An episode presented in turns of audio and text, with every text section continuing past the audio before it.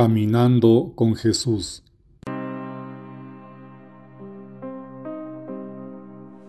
Toda la tierra tema al Señor, que tiemblen ante Él los habitantes del mundo, porque Él habló y todo fue creado, ordenó y todo estuvo hecho.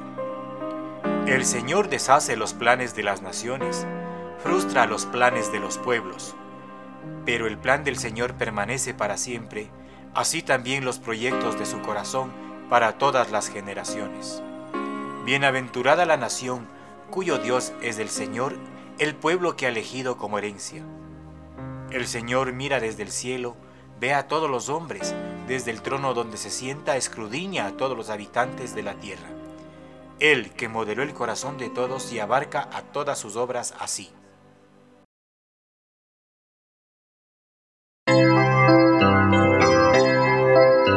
Aunque yo dominara las lenguas arcanas y el lenguaje del cielo pudiera expresar, solamente sería una hueca campana si me falta el amor.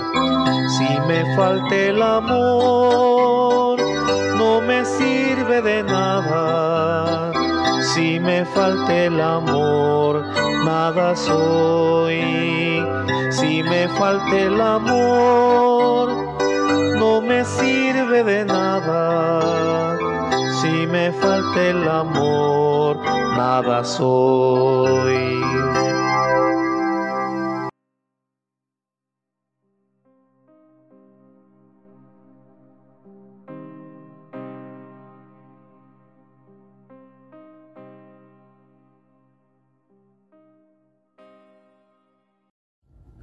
El Evangelio de hoy es de San Lucas.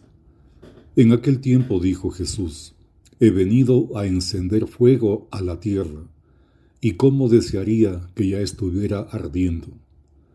Tengo que pasar por una terrible prueba, y estoy angustiado hasta que se cumpla.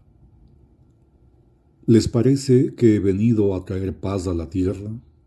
Pues les digo que no, sino más bien división porque de ahora en adelante estarán divididos los cinco miembros de una familia, tres contra dos y dos contra tres. El padre contra el hijo y el hijo contra el padre, la madre contra la hija y la hija contra la madre, la suegra contra la nuera y la nuera contra la suegra.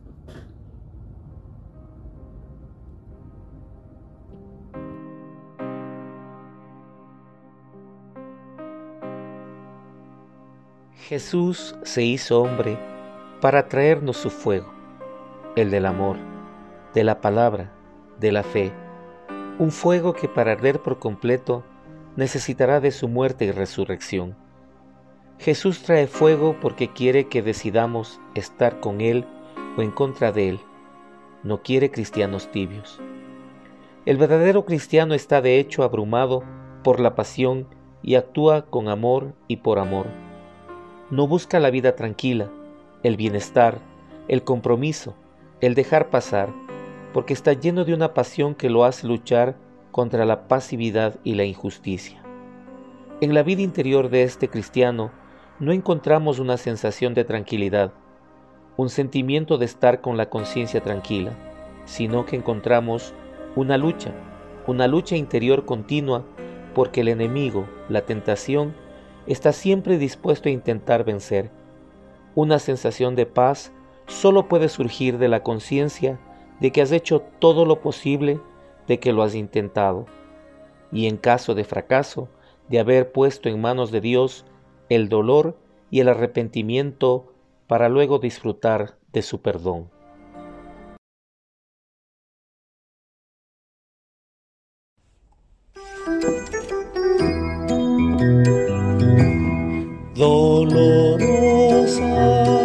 Junto a la cruz.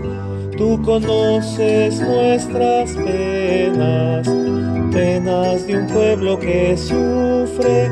Tú conoces nuestras penas, penas de un pueblo que sufre.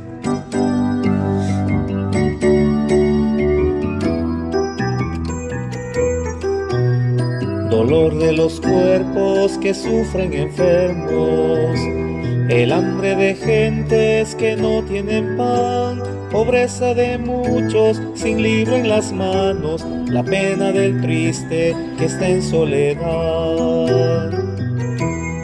Dolorosa, de pie junto a la cruz, tú conoces nuestras penas penas de un pueblo que sufre, tú conoces nuestras penas, penas de un pueblo que sufre.